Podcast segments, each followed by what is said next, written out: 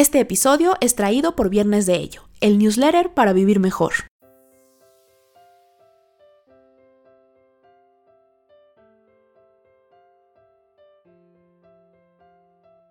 Descubre qué hay detrás de tus emociones, atrévete a perseguir tus sueños y a disfrutar el momento. Esto es Para Vivir Mejor, con Yusel Cuevas.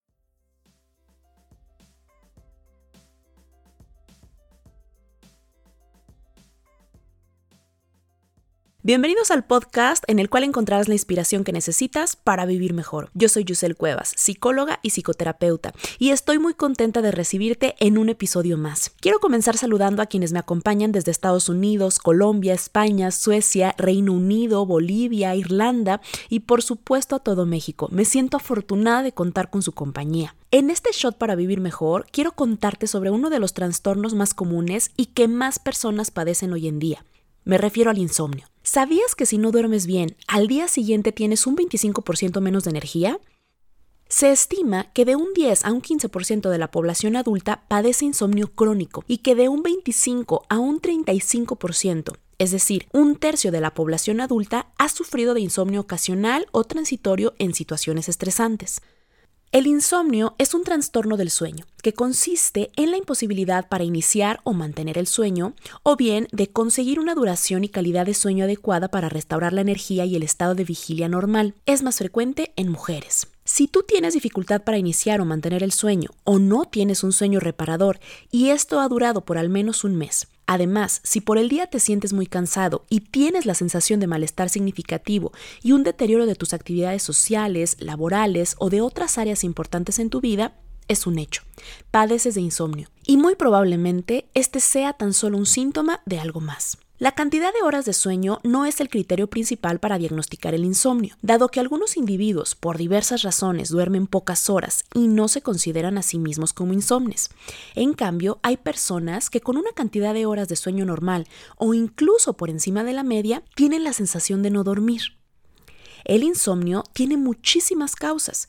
Pudiera deberse a algo crónico o a un mal manejo emocional. Otra causa de insomnio son los fármacos, como antihipertensivos, betabloqueadores, hormonas, anticonceptivos orales, broncodilatadores y muchos más.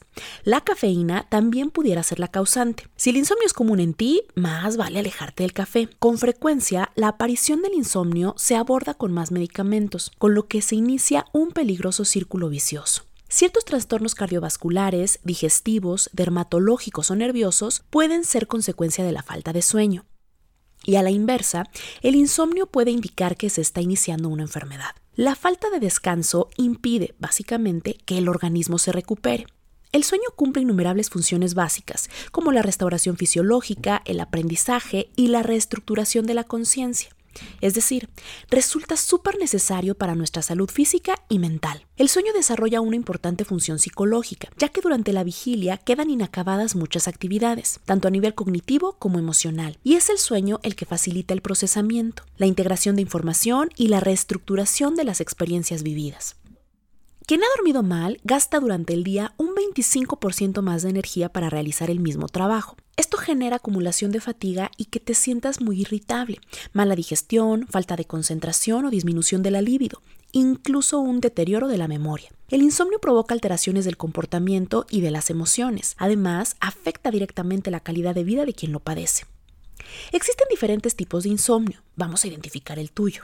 Primer tipo de insomnio, el insomnio por conciliación. Puede ser que te sea muy difícil conciliar el sueño. Estás hasta tarde en el celular o viendo la televisión, das vueltas en la cama y ni contar ovejas te ayuda a lograrlo. Este es el tipo de insomnio más frecuente y puede ser un síntoma de ansiedad. Segundo, insomnio por mantenimiento. Es el que padecen quienes despiertan constantemente durante la noche. Su sueño es tan ligero que es muy fácil despertar. Si pasas más de media hora entre sueño y sueño, este es tu tipo de insomnio. Las causas en las mujeres podrían ser hormonales o incluso una deficiencia de glucosa. Por último, el insomnio por despertar precoz. Puede ser que tu despertar sea tan violento que perturbe el descanso que ya habías tenido. Y ojo, porque de esta forma también padecerás las consecuencias del insomnio. Aunque grandes genios creativos como Leonardo da Vinci o Tomás Alva Edison dormían solamente dos o tres horas al día, la mayoría necesita dormir entre 7 y 9 horas diarias. Las personas que necesitan menos horas de sueño resultan más extrovertidas y tienen, por lo general, mayor capacidad de adaptación psicológica. En cambio, las personas que necesitan más horas de sueño tienden a presentar mayor introversión, son más reflexivas, originales y con mayor capacidad creativa. Entonces, ¿cómo podemos mejorar nuestro sueño? Existen diferentes tratamientos farmacológicos y terapéuticos que te ayudarán a combatir el insomnio. Estos siempre deben ser guiados por un profesional de la salud. Ponte en contacto con un psiquiatra o psicoterapeuta. Haz tu cita hoy mismo y comienza a darle atención a lo que sea que te esté causando el insomnio. Mientras tanto, yo te voy a dar algunas recomendaciones para mejorar tu rutina de sueño. Esto te ayudará muchísimo y si lo haces a la par de tu tratamiento, mucho mejor. Todo va encaminado a introducir hábitos saludables de alimentación, ejercicio físico, descanso y control del estrés. Si tú padeces de insomnio, tu principal objetivo es atender la higiene de sueño. Primer tip, evita el trabajo demasiado sedentario, estresante o desmotivador. Además, además, aléjate de las siestas muy largas. Definitivamente estas no están hechas para ti. Segundo tip, tu dormitorio debe estar limpio, ventilado, sin ruidos y a una temperatura de aproximadamente 16 o 18 grados centígrados. Tercer tip, utiliza la cama para lo que es, descansar, dormir y bueno, obviamente el sexo, no para trabajar en la computadora, ver televisión o pasar rato en el celular. Aleja lo más que puedas cualquier aparato electrónico. Yo nunca he tenido televisión en mi cuarto y créeme que es un alivio. Tercer tip, para un buen descanso hay que cuidar la alimentación garantizando el aporte de nutrientes precursores de neurotransmisores. Esto también ayuda a mejorar tu actividad física durante el día, bajando la intensidad por la tarde y la noche. Cuida tu cena, que no sea muy grasosa ni muy abundante. Sí puedes comer carbohidratos por la noche, pero que sean naturales, como arroz, quinoa, avena, pan integral. Si además agregas alimentos ricos en triptófano, como el plátano, ya sabes, más felicidad y mejor sueño. Incluye además almendras, dátiles, cerezas, semillas de sésamo y yuca. Algo importantísimo, aléjate de los líquidos por al menos dos horas antes de ir a la cama.